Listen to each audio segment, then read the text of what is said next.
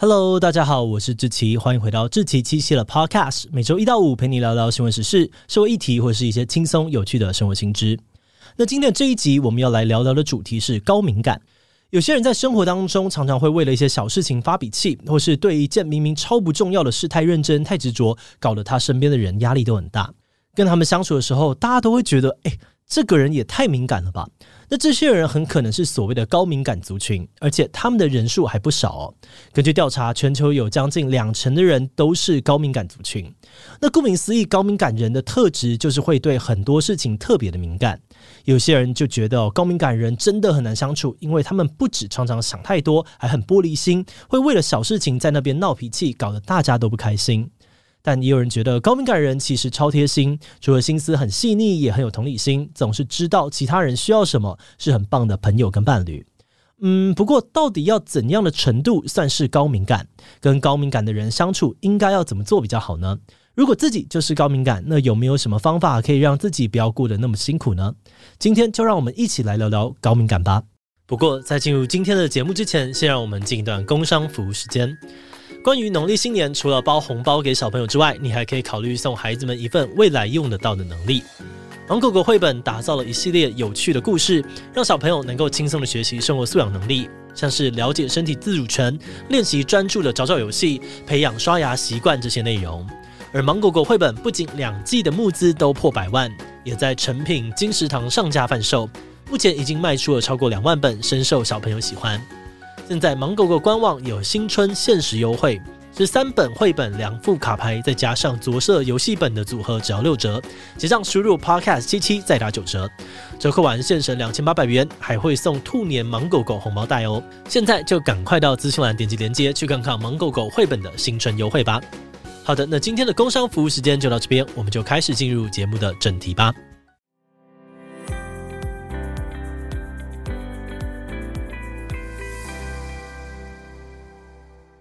高敏感这三个字，前一阵子在台湾的社群上面非常流行，很多人可能都听过这个名词哦，但不一定有意识到自己的身边其实有不少人就是高敏感族群，而这样的人可能会莫名其妙被一些小事弄得很烦躁，人多一点的地方呢就不想去，一点点不舒服的声音啊或是味道就会让他快要崩溃。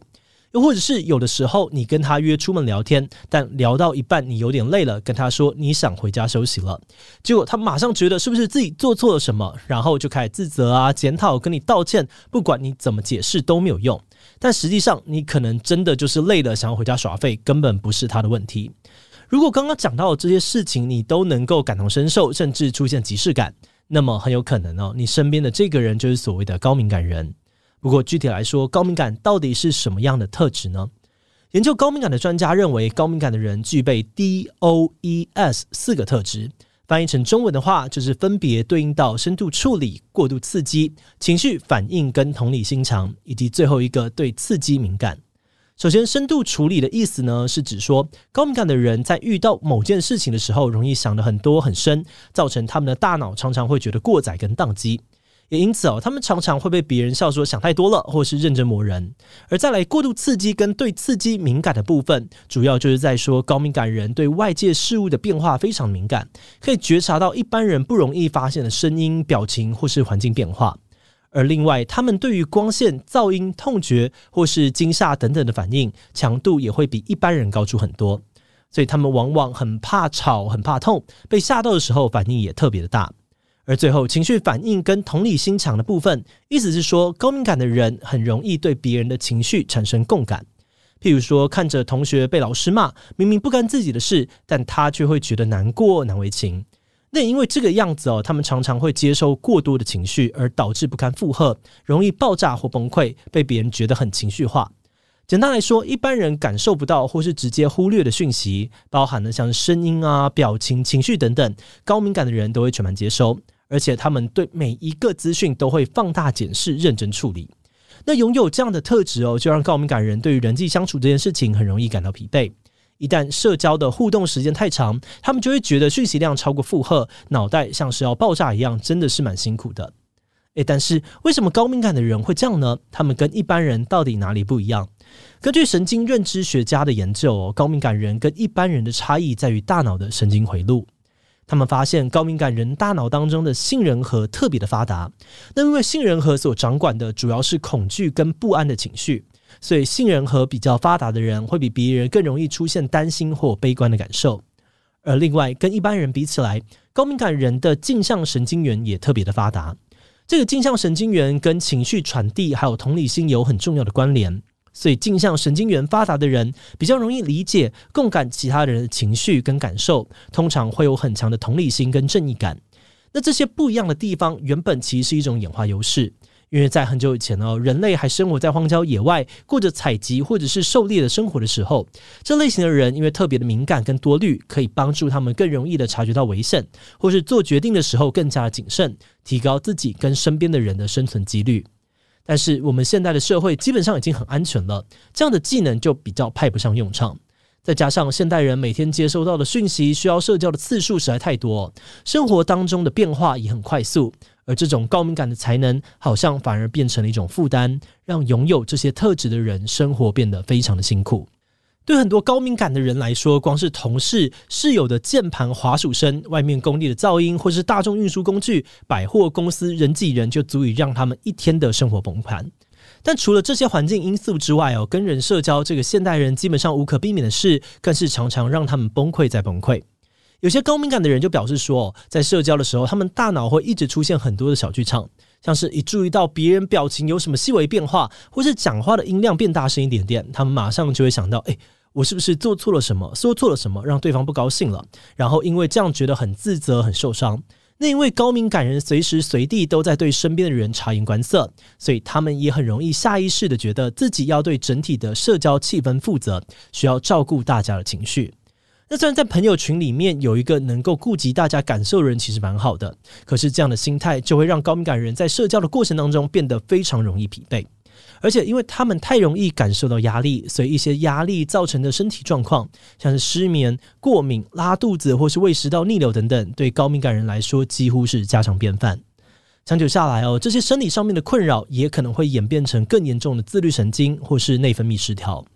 但是，就像前面讲到的，高敏感人跟一般人的差异是在于大脑，所以简单来说，高敏感是一种天生的特质，很难靠后天去改变。就算你劝他不要在意，也不会有什么作用哦。就是好像有些人天生怕吃辣，你跟他说就不要觉得辣，呃，一样，基本上呢是没有什么用的哦。所以，如果你身边有高敏感特质的人，那在相处上面可能就要顺势的做一些调整。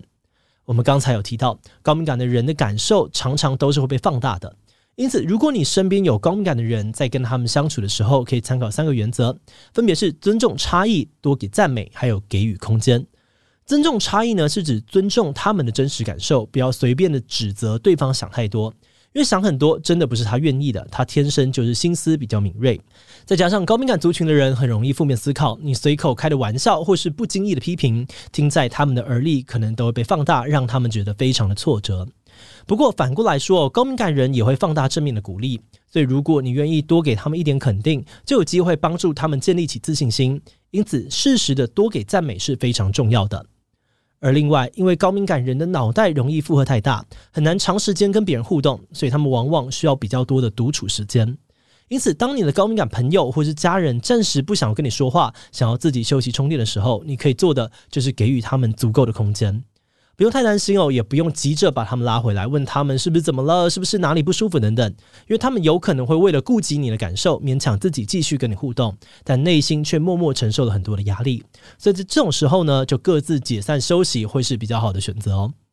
总结来说，如果你能够掌握到以上提到的原则，那跟高敏感人相处其实并没有想象当中的困难，而且只要你了解怎么跟他们互动，高敏感的优点应该也会慢慢的显现出来。有心理学家呢，就曾经针对高敏感小孩做过研究。他们发现，虽然高敏感小孩在成长的过程当中的确比较难照顾，但如果家人照顾得好，这些小孩长大之后，往往会对身边的人非常的贴心，也常常在许多领域成为很会照顾人的领导者。而且，如果你有抓住跟高敏感人相处的精髓，那或许你会发现，身边有一个高敏感的朋友，根本是一件超幸运的事。像是你不用解释太多，他就可以知道你现在的心情跟需求。很多事情你只要起个头，他就能够帮你想得清清楚楚。这些都不是一般人能够轻易做到的。好的，那在我们讲完如何跟高敏感的人相处之后，你可能会想问说：诶，那如果我自己就是高敏感人本人，那有没有什么方法可以让我照顾好自己的感受呢？如果听到这里，你发觉自己可能就是高敏感类型的人，那在这边我们也整理出三个来自专业心理师的建议，给你做个参考，帮助你在感到不舒适的时候能够试着自救。首先是你可以尝试了解刺激来源。高敏感人自救的第一步呢，就是要好好的了解自己最敏感的刺激来源到底是什么，然后再试着处理。譬如说，如果你对声音特别的敏感，那或许你可以随身携带一副隔音效果好的耳机，在需要的时候戴上。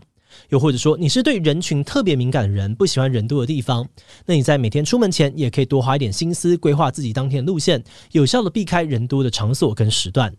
在处理完最基本的环境需求之后，第二个自救的方法就是你可以练习多放过自己，试着常常告诉自己、提醒自己，不要什么都往自己身上担。很多事情不处理也不会怎么样，不需要为此有罪恶感，也不用害怕自己会因此被讨厌。不过生活当中呢，难免哦还是会累积许多的压力，因此第三个方法就是你可以每天进行放松练习。心理师建议呢，有高敏感特质的人可以在每天睡觉前透过冥想、腹式呼吸或是收听白噪音，用任何适合自己的方式，让自己的大脑暂时停止高速运转，借此达到真正的休息。那当然，高敏感并不是一种疾病。只要能够与它共存，基本上就没有什么问题。但如果你因为过度的敏感感到非常的困扰，甚至影响到生活，那我们还是建议你可以寻求专业心理师的咨询，帮自己找到最适合的调试方法哦。节目的最后，也想要来聊聊我们制作这一集的想法。在研究这个主题的时候，我们发现哦，高敏感的人在现代的社会真的容易活得很累，跟身边的人格格不入。当高敏感的人跟一般人相处的时候，会很难互相理解对方的感受。高敏感人可能不懂其他人为什么在感受上面会这么的迟钝，但一般人反而会觉得高敏感人太纤细、太情绪化了。这种先天上的差异呢，不只会造成很多沟通上面的障碍，也很容易让高敏感的人在成长的过程当中被贴上各式各样的负面标签。那么觉得这主要是因为以前针对高敏感的介绍并没有很多，大家没有听过这种特质，甚至有很多人根本没有意识到自己其实就是高敏感族群。就像我们的团队呢，也是在做了功课、研究完这一次的主题之后，有些伙伴才注意到自己或身边的朋友有高敏感特质。因此，我们也希望哦，有更多人可以透过这集的内容，一起来认识什么是高敏感。如此一来，大家在沟通的时候，或许就能够减少不必要的误会，彼此也能够好好的相处。好的，那么我们今天关于高敏感的介绍就先到这边。如果你喜欢我们的内容，可以按下追踪跟订阅。另外，我们在 EP 一百三十一也聊过一个很常被误解的自闭症族群，比如说，很多人都以为自闭症就是很孤僻、不会社交的意思；有人觉得说自闭症感觉都是比一般人更聪明的天才。但这些说法其实都是有问题的。那自闭症到底是什么？如果自己或亲友有自闭症，我们可以怎么做呢？如果你对这个议题感兴趣，很欢迎你听听看 EP 一百三十一，我们会把连结放在资讯栏。如果是对于这集高敏感特质，对我们的 Podcast 节目，或是我个人有任何的疑问跟回馈，也都非常欢迎你在 Apple Podcast 上面留下五星留言。那今天的节目就这样告一段落，我们就下集再见喽，拜拜。